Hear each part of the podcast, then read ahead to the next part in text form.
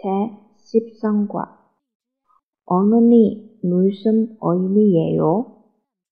박송화 피니씨 일요일에 뭐 했어요? 피니 친구하고 극동에 갔어요. 박송화 무슨 영화를 봤어요? 피리 한국 영화를 봤어요.